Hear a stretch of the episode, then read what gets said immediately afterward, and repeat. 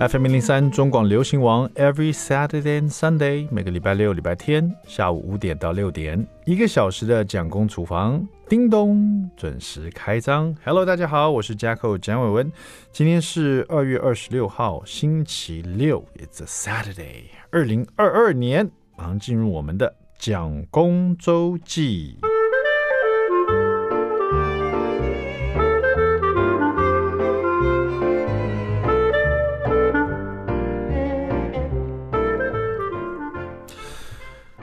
最近我发现那个我的小儿子六岁的 Layton 啊，就是他有很特别的一些反应，而且是我意想不到的。应该说，我观察到他两种这个被惩罚的反应是很不一样的，可是又有一点让我有点不太懂为什么会这样子。跟大家分享一下好了，举个例子，就是说，呃，Layton 他有时候在吃饭的时候，六岁嘛。吃饭的时候难免不专心，小朋友喜欢在餐桌上边吃边玩，或是顾左右而言他。那 Layton 很喜欢吃到一半，就是说碗里面还剩下一半的这个饭菜的时候，也就是说他已经吃到大概 maybe 六分饱了啊，有点饱足感，没像刚刚那么饿了。他就开始，哎，顾左右而言他，聊这个东西啊，讲那个的，然后甚至于会离开餐桌去看他的玩具，或者是去看一本书干嘛的。然后你只要叫他，他就说我要休息一下啦，这样子。那久而久之就变成他一个恶习哈，所以我们就常常希望能纠正他，希望他可以吃完饭吃饱了再离开这个餐桌。然后每次我们跟他说，那到后来就会形成说，有时候会威胁他，哎。这个 Layton，你现在如果下餐桌的话，待会就没卡通喽。这样子，那可能就跟他讲说，你不要就吃了一半就跑掉。但是有时候呢，像妈妈可能就是因为你跟他讲很多次了，然后他一下去，我立刻妈妈可能就说，啊，那你今天没卡通了。他立刻就会非常那个委屈的，或者是很大声的这种愤愤不平的，甚至到眼眶含泪说，我不要，我也有卡通，我不要，我不要，就就感觉好像是。呃，非常反抗这件事情了，就是说我我下桌，我我我离开餐桌一下子而已，你就不让我有卡通，这样子很很愤愤不平。啊，这是他一种反应，就是对对于这个他被惩罚的反应是这样子，就是这是一种，另外一种呢也很有趣哦，另外一种是，呃，比如说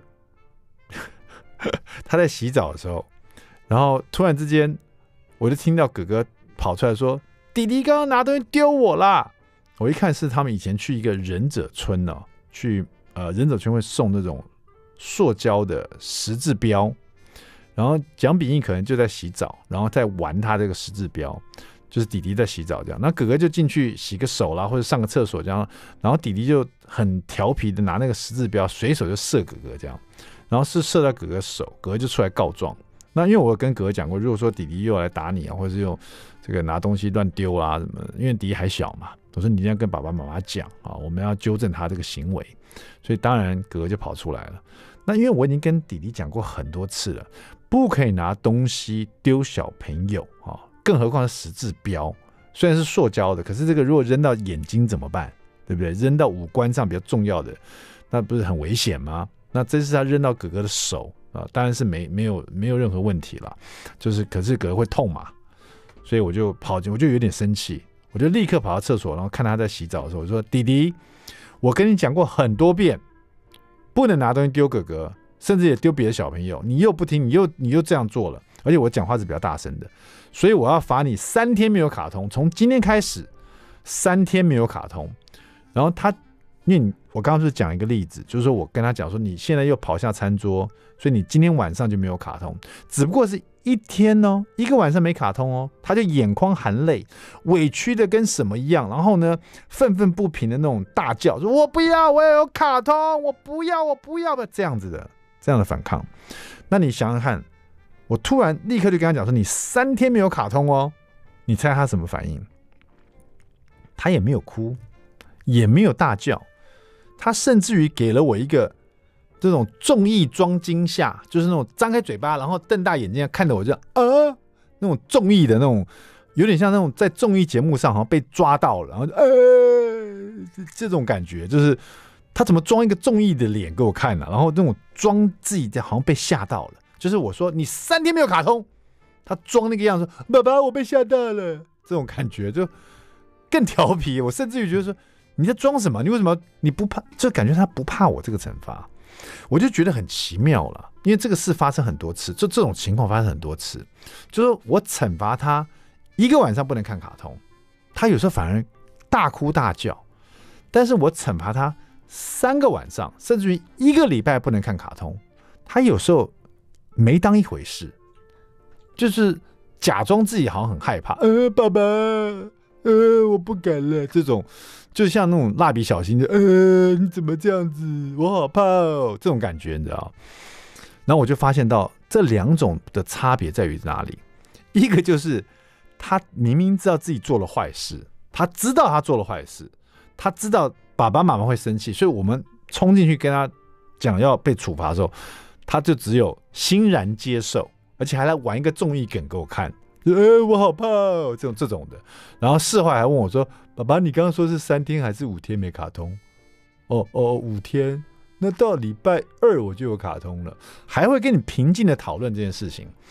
但是假如说他自己认为他没有错，或者说他认为说我们太快就惩罚他了。就是都没有警告他，都没跟他讲清楚，就被惩罚了。这种啊，就算是一天没卡通，他也没办法忍受，他一定会愤愤不平的大叫，甚至于眼眶含泪这种感觉，这真是差别很大。但是也很有趣了，就让我看到为什么一个六岁小朋友既然会玩综艺梗，哎，综艺的表情太有趣了。下次有机会把它录下来，但是可遇不可求啊，录下来跟大家分享一下。好了。那个今天的蒋公厨房就讲到这个，我今天观察到弟弟很特别的这两种那个情绪的表现哈，不知道你家小孩会不会这样呢？稍微休息一下，待会马上回到我们的蒋公厨房。I like 103, I like radio.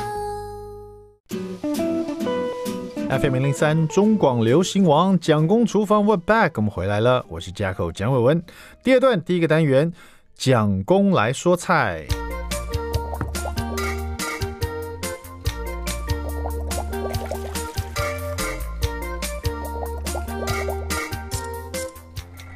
好的，今天蒋公来说菜了。我们来说一道用鸡胸肉来做的一个类似呃拌饭酱吗？哦，这一道料理呢叫做华菇拌饭酱，然后收录在周文明小周师的《爱上鸡胸肉》哈、这一阵子呢，我们都尽量挑一些低脂低卡或是减糖的料理，因为年后大家想要甩肉哈、那这一本《爱上鸡胸肉》的一百道美味提案呢，我真的很佩服小周师啊，这个鸡胸肉。呃，可以做出一百道，真的很有创意。而且呢，其实看完他的料理书，会让我很想这个动手做他的料理，因为都是一些呃你常常会碰到食材，可是有时候不会把这些食材合并在一起，然后。碰撞出这种火花啊，蛮特别的。比如说，像我们都喜欢吃肉燥饭，或者喜欢吃喷水鸡肉饭。但是呢，你有没有想过，用鸡胸肉再加上鸡金针菇，再加上白木耳，然后把它做出类似这种肉燥啊？拌饭酱的感觉，等于说你今天不要吃这么油腻的这个猪肉的肉燥饭，那你也呃不要再吃这个已经吃过好几遍的这个鸡丝肉这种这种饭，对不对？哈，你换一种方式来吃这种滑菇的。拌饭酱，而且还是用鸡胸肉啊，这种非常低脂低卡的东西哈。好，我们就先把鸡胸肉切成小丁哦。那这里呢，这个呃，大概切到有点像你小拇指的第一节那种感觉哈，或者在像你大拇指第一节好了。因为鸡肉啊，就煮稍微稍微缩一点，所以你也不要切太小哈，不然最后见这边的肉燥的感觉呢，比较没有口感哈。所以应该鸡胸肉呢，鸡胸肉要切成像你大拇指的第一节的感那个大小哈，小丁这个小。丁这样小丁哈，然后金针菇呢，把它切细末哈。金针菇通常我们要不然就是整株把它撕成一丝一丝，这边呢是用刀子把它切成细末哈，慢慢切，切成细末。然后呢，新鲜的白木耳哈，不是黑木耳哦，白木耳哈，或者是你是干的白木耳，你也要泡水这样子。反正这边是用新鲜白木耳，也把它切成细末哈。以前要买新鲜白木耳可能没那么简单，可是现在我在超市常看到，那种盒装的新鲜白木耳，也把它切成细末哈。所以你有金针菇，你有白木耳，都是感觉有这种胶质的感觉哦。尤其金针菇煮了以后，它还有滑滑咕溜的感觉哦，很适合拿来做那种呃自然勾芡的感觉哈。然后我们先把锅子热了以后哈，呃，热锅加一点点油，然后把这个姜末倒进去，大概一大匙姜末，把它炒香了。姜末一香了以后，就把金针菇放进去，把它炒到软。因为金针菇这边已经切成细末了，所以炒软呢，时间上其实蛮短的。把它炒软以后，它会有点滑滑的那个汁液跑出来。这时候呢，你倒你的酱油进去，大概要需要到三大匙的酱油哈。酱油进去以后呢，很快的就再把米酒也倒进去。这边的米酒也用到大概两大匙哈。所以酱油下去。酱香一出来，米酒也下去，米酒那个香气啪呲跑上来，在这个里面呢，就是金针菇，然后再加上这些酱香哈，然后最这时候再倒八百 CC 的水哈进去煮滚，然后在煮的同时呢，就把你的新鲜的白木耳末哈也倒进去一起煮，让这个这个汤汁里面呢有这个金针菇末。煮那种咕噜的滑润的那种汁液的，再加上白木耳末在这里面起那种胶质的感觉，这时候就倒调味料在里面，边煮滚的时候倒味淋啊，再倒糖，然后呢转小火焖煮十五分钟，把金针菇跟这个白木耳的末都把它煮到汤汁都都有稠度出来了，有滑润的稠度出来，然后打开锅盖十五分钟以后哈。一打开锅盖，这里面调味料有什么？就是刚刚已经有酱油了嘛，然后又有这个米酒，然后味淋进去让它比较有滑润的感觉，糖只要一大匙就好了哈。然后之后打开锅盖以后呢，就把你的鸡胸肉哈，鸡胸肉完全只是切丁的哦，也没有调味，也没有这个呃腌过，直接就像亲子冻一样，一块一块把它放进去，在这个滚烫的汤汁里面，在这里面呢。再煮到它熟哈，只要一熟就可以关火了。关火以后呢，就把柴鱼片哈，用手把它挤碎，把它挤成细细末末的，然后当做调味料撒在这里面哈，让这个拌饭加再增加一个柴鱼片的一个香气哈，应该是柴鱼末呃柴鱼碎末那种的香气哈。然后这时候这个它的这个煮到它的稠度是你喜欢了以后呢，你就用汤匙把它。捞起来，淋在你的饭上面，或是面上面，再撒一点葱花哈，滑菇拌饭酱就完成了。这里面你看，满满的金针菇，还有白木耳这种膳食纤维哈，又滑又浓。然后这里面的这个酱香气就是酱油、米酒、味淋、糖，其实有点偏日式的感觉，又加了香油在里面哦，让它这个吃起来又滑润。呃，加上了，因为你知道鸡胸有时候吃起来比较干柴嘛，所以小周师这边的妙招就是用了白木耳还有金针菇这种汤汁啊，去煮这个比较干柴的这个鸡胸肉，然后让你拌饭的时候，你在吃的时候，哎，有滑润的这种汤汁浓稠的口感，可是呢，里面又有嚼起来有嚼劲的，一口比一口还，因为它会缩一点点这种小丁状的鸡胸肉。那口感就很丰富了，不会说全部都是软趴趴的，也不会说全部都是很干柴的鸡胸肉，而是正好一半一半，吃起来又很搭配你的饭，所以叫华菇拌饭酱。在家里你一定要试试看，好不好？谢谢我们的小周师周为民这一本《爱上鸡胸肉的一百道美味提案》。待会我们特别来宾呢，哎，可能就是小周师了，他带他的新作品了，期待一下他的创意，好不好？别走开，马上回来蒋公厨房。我喜欢，我喜欢。FM 零零三中广流行网蒋公厨房，We're back，我们回来了。就我们特别来宾呢，其实他这个经验是非常丰富，在这个美食啊，这个料理这一块，自己本身是这个美食节目的制作人，而且呢又是这个料理书的总编辑啊，担任过。然后呢，这阵子呢，他的别号呢更是响叮当啊，而且是教大家怎么用很简单的方式啊，而且你意想不到的一些创意的方法呢，把一些大家熟知的食材合并在一起，然后做出让大家意想不到一些美味哈。那就是我们的周维明。小周师，Hello，小周师你好，嗨，蒋公厨房的朋友大家好，蒋公你好。是的，这个其实我每次看到这个小周师啊，我就就很认识小周师这个名字。可是像有时候访问上写周维铭呢，我还特别问我们黄总，周维民 是不是仔仔的哥哥啊？还是就是 F 四这样的？差很远，差很远。他说是是是他弟啦。好，这个小周师这一次出了这本这本书啊，其实呃，料理书来讲，这个名字是我第一次听到这么让人家摸不着边际的一个名字，叫做 《烂雷一百个好朋友》哦。后面还有“赞啊”两个字。对呀，赞啊！这一百个好朋友，这本书在讲什么啊？哎、欸，其实其实这本书，呃，我找了，应该说我找了一百种食材，而且这一百种是我还把我分章节了，有些是应该说，就像我们把冰箱打开，或是打开我们家里的橱柜，嗯、你有没有发现有些东西就是？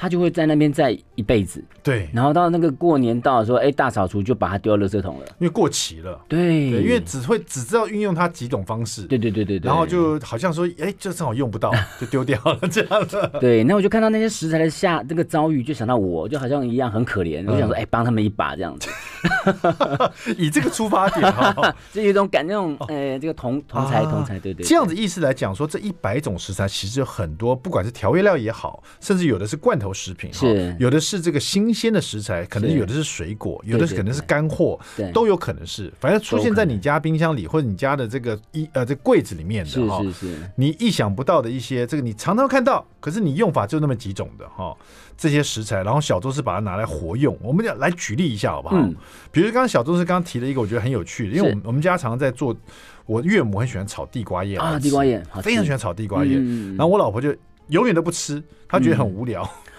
但是小周师这边突然出了一道叫天作之合地瓜叶，然后你用了甜不辣 是哦，那这里呢，我觉得大家可能想说啊，反正把甜不辣跟地瓜叶弄来炒一炒，这好像也没什么稀奇的哈。但是他透露了一点很重要的一个这个呃讯息，他把甜不辣这个好朋友介绍给大家，叫做自带光芒的小老百姓。这这到底是文字游戏呢，还是他是有一些道理？要教给大家，哎，都有都有。小周是来跟大家详细讲一下，好不好？是，哎，其实我们各位听众朋友，我们在外面吃呃地瓜叶的时候啊，说真的啦，店家为了好吃，他一定会加一些味素，嗯，这是一定的啊。我觉得这也无可厚非，也好吃，我也喜欢。那反回来说，就是他其实告诉你是地瓜叶，它如果需要好吃，它是需要有味道去提它，嗯，对。那甜不辣本身它就是鱼鱼浆的制品，是对。那如果我们今天把它炒香，把它香气提升了。然后呢，再加水去煮，那个水它其实就是变成有鱼鲜味的高汤了。哎，你反过来说，它其实就是味精了。是，而且还是甜不辣味精。哦、所以说这道料理的天作之合的地方就在于说，因为你只有地瓜叶的话，对，哦、那鲜味实在不足。对，对没错。然后呢，你又有甜不辣，但是你把它切完以后呢，这个小周师这边是用大火。锅子热的时候呢，把甜不辣煎到恰恰很香的那个味道出来，那个鱼浆那个味道出来以后，它这时候就加水进去，嗯，然后把刚刚煎的很香的这个鱼浆的这个甜不辣香气在水里面把它煮开来，是是，香气跟鲜味都把它煮到这汤里面去，那个汤就变成像类似高汤了。这时候再用这个汤去炒去煮这个地瓜叶，是。就不让它变成天作之合送作堆这样子哈。那我觉得这本书这。这样一讲，大家就理理解了。你可能常吃甜不辣，对，你可能常吃地瓜叶，你甚至于可能把甜不辣跟地瓜叶炒在一起也做过了。嗯，但是我觉得很多人现在听到这边就了解，哎，原来甜不辣我去运用它的时候，我们需要了解它是鱼浆的食材。是是是，这个好朋友，今天我可以拿来跟地瓜叶合在一起，下一次呢，我可以没有地瓜叶。可是我也可以用甜不辣把它煎的恰恰，然后把它煮成高汤，然后做成别的料理。你也可以用来煮芋头啊，也可以用来煮芋头。你这逻辑掌握了，嗯、你都可以千变万化、啊。没错，甚至于有时候我们做那个，我现在想象就是，欸、就想象，比如说我们做亲子冻啊，永远都要做一些汤汁嘛。嗯、那汤汁可能是用呃柴鱼片啦，然后再加一些酱油啊什么这把它煮出来的。你甚至可以前面就用鱼浆。就像你说的这个甜不辣煎的恰恰，然后把它煮到汤汁里面去，嗯、然后用这个汤汁来做你亲子冻的这个汤汁，是那也很有风味的感觉哈。嗯，好，出版社下一本书 Jacko 的书已经出来了。没有，我觉得这个点子太棒。原来我们这一百个好朋友，是就是类似像这样子哈，可能是甜不辣。哦，可能是呃这个猪脚肉，可能是糯米，嗯、可能是香菇，可能是牛蒡，可能是鲜贝，可能是啊鲜贝，鲜贝啊，鲜贝能拿来做什么？哈，我回 我回头看一下哈，鲜贝，因为我们家很多鲜贝啊，是，因为我家小朋友嘛，对对对对，常常买那个什么鲜贝，这个鲜贝的鲜贝真的很鲜贝能做，我通常是拿来吃 点心诶。鲜贝这边小周师说，这个好朋友他是软硬兼施。攻守兼具，他可以跟你的炸小肉丸合在一起。是我没这样试过。小肉丸我们知道，不管做小肉丸，或是我们做狮子头，是这里面能够做的让这个狮子头软嫩啊，或者让更有口感的，比如说最传统的荸荠，哎，荸荠啊，或者有人甚至像安琪老师跟我说，他说可以放爆米汤啊，可以，因为爆米汤放在里面，它会吸汤汁嘛。是是是。日本人可能会放面包粉，是是，加了奶油，没错，加牛奶这样子。对对对。小周师告诉你哈，你也好朋友就是鲜贝，小朋友吃的鲜贝，它可以跟小肉丸合在一起啊。是，其实跟安刚刚那个安琪老师逻辑很像。爆米香它是米制品，对，那它是经过高压，然后让米膨胀，然后它的分子变得很细，入口即化。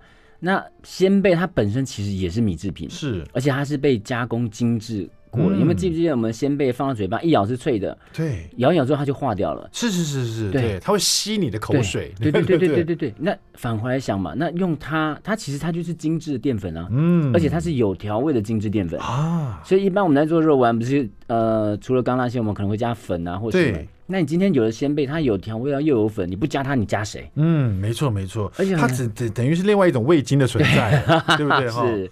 哦，那你不要加味精，你加鲜贝嘛。是啊，而且家里那么多鲜贝，小朋友有小朋友的话。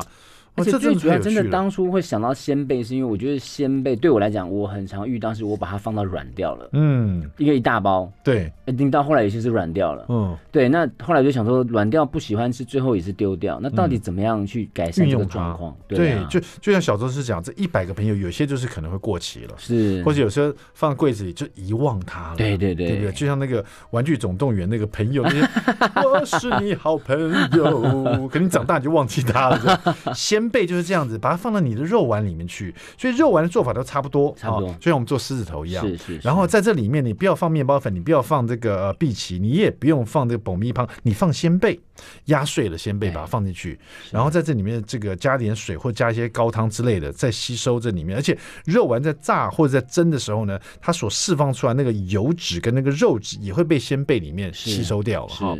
然后吸。鲜贝又会吐出来，它里面原有的一些调味，调味，让你这个肉丸又更丰富了。是，然后在这里面，这个小周师其实有另外一个好朋友，隐藏版的是绿花椰菜的梗哦。通常我们都绿花椰菜那个梗，有时候大家有有人会把它丢掉，对对对对，省一点的妈妈们会把它切成条状，像玉米笋一样，对对对，煮来吃哈。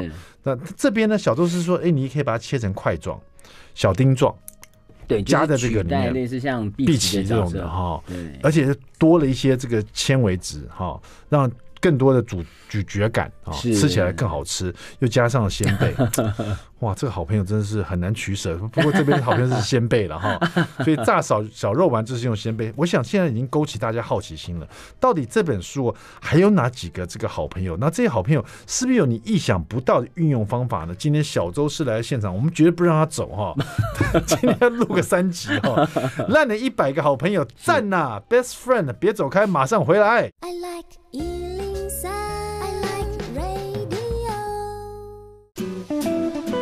FM 零零三中广流行王蒋公厨房，我们回来了。今天我们的特别来宾是我们周伟明小周师。Hello，小周你好。嗨，这个好。最新的作品《烂了一百个好朋友》哈，理解每一种食材啊，料理有无限的可能。小周师呢教大家如何把厨房的配角，或是藏在你的橱柜里面，在你冰箱的角落这些小配角，这些这个呃食材呢，转身一变呢，变成你这个餐桌上最棒的这个最佳男主角这样子。其实还是配角了啊，也是配角。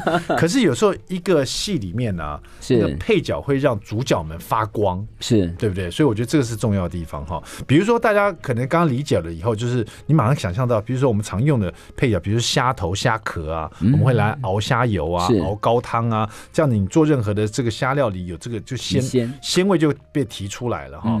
或者是大家可能也想过，比如说我们会用一些像培根，是。培根切碎了，不管你做炖饭、意大利面，先先把那个培根的油把它炒出来，是。这种也是一个好朋友哈。嗯，那这一本书里面也都有提到培根的用法跟虾头的用法，还有什么是大家意想不到，或者是小头师可以跟大家分享？因为你至少你举例了一百个好朋友啊，对啊，是有其实呃，我有特别有一个啦，因为这个食材原本我不喜欢它，嗯，因为以前我妈妈在煮它的时候都把它煮的很不好吃哦，就是不啊。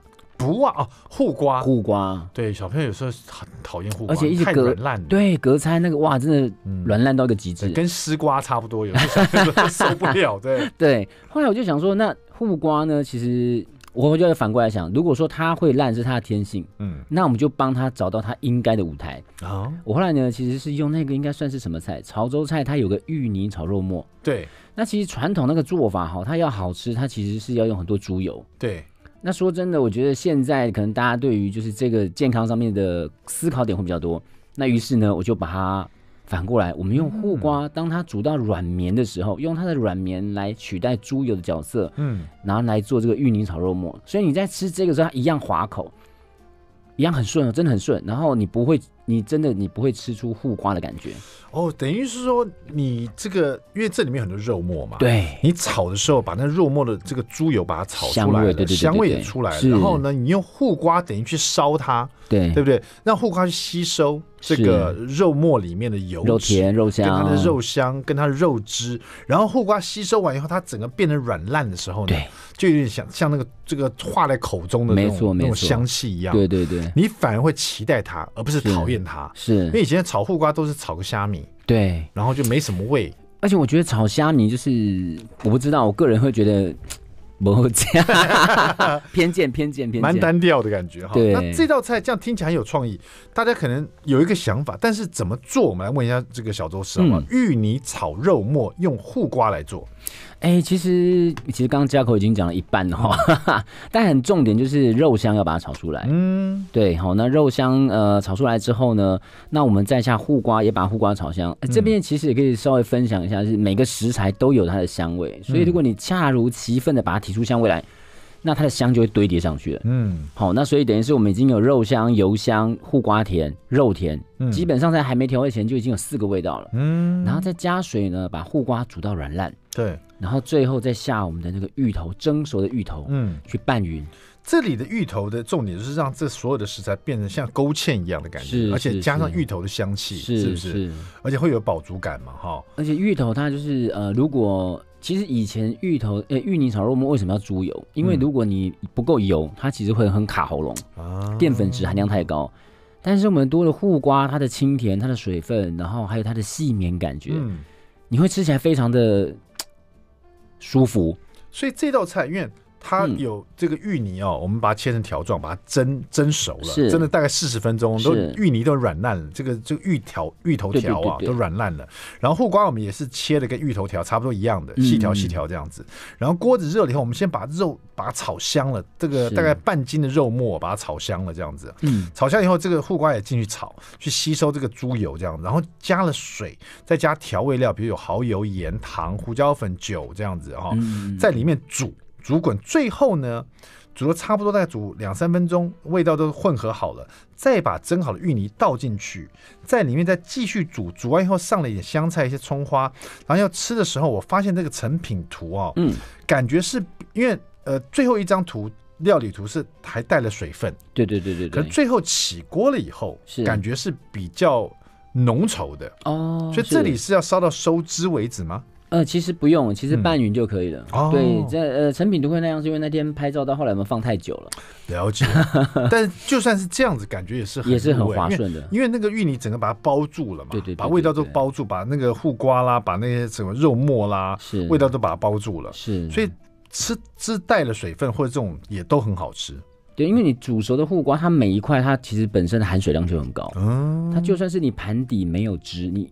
咬到护瓜，那护瓜甜味就奔放出来。哇，真的有趣！还还有什么？还有什么可以拿来食用的？呃，其实像刚刚 Jacko 提到那个味噌，有没有？嗯、对，我们家里不是很常那个味噌，会把它放到煮汤啦，或者最后就干掉了。对，就是用一包没用完，然后也是放到忘记，嗯、最后也是丢掉。我常常在节目中跟大家讲说，味噌你可以拿腌肉啦，对对对，对，鱼肉啊，或者味噌你可以。像那个日本人会拿来做那个茄子啦，对，味噌烤茄子啦，味噌其实是很不错的食材，它就是咸的味道，对，而且带了一些鲜味哈。是，那大家只是拿来煮汤太可惜，可是真的连我家的冰箱里面都会有半盒快干掉的味噌，我也有，对，所以说我一直在发掘味噌还有什么其他做法。其实它就是呃，我就是把它用来做最简单讲是把它做成米酱。嗯，米酱其实是台湾小吃里面很重要的一个点，这其实由北到南都有很多不同颜色的米酱。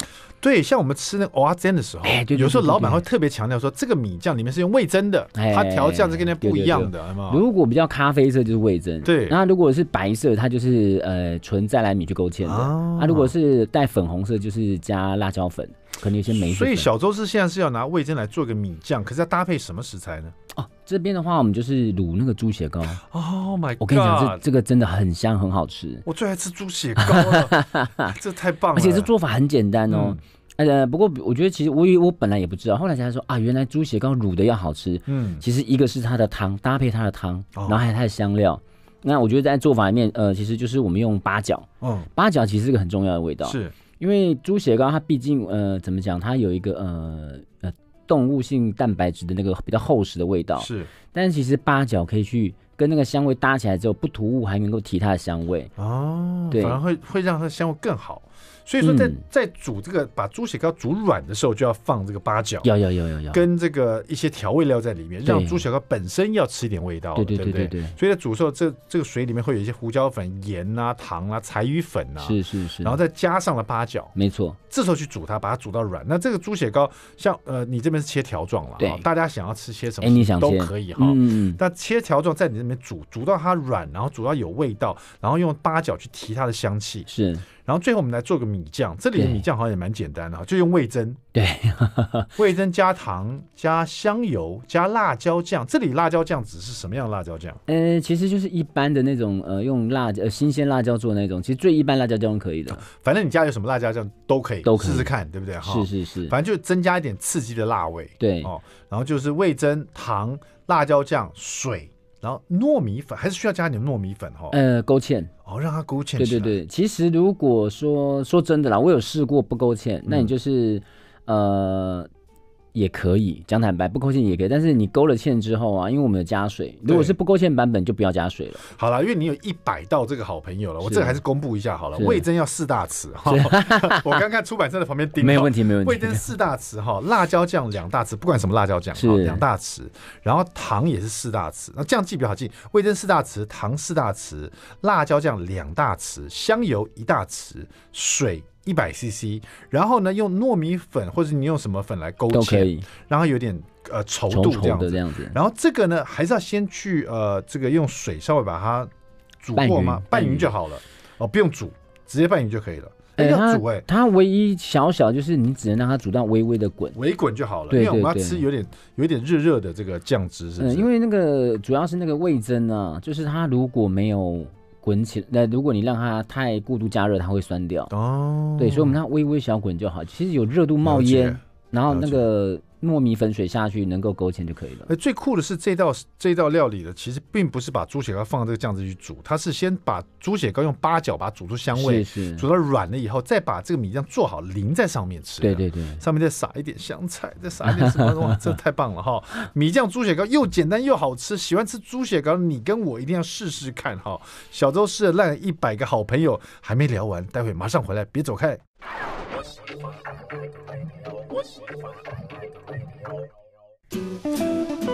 FM 零零三中广流行网蒋公厨房，我们回来了。今天我们聊的是周维明小周氏的这本最新的作品《烂了一百个好朋友》，赞啦！好，因为小周氏自己本身又是呃做了好几年的美食节目的制作人啊，也做过总编辑哈。因为这个做做个美食节目也会出料理书哈。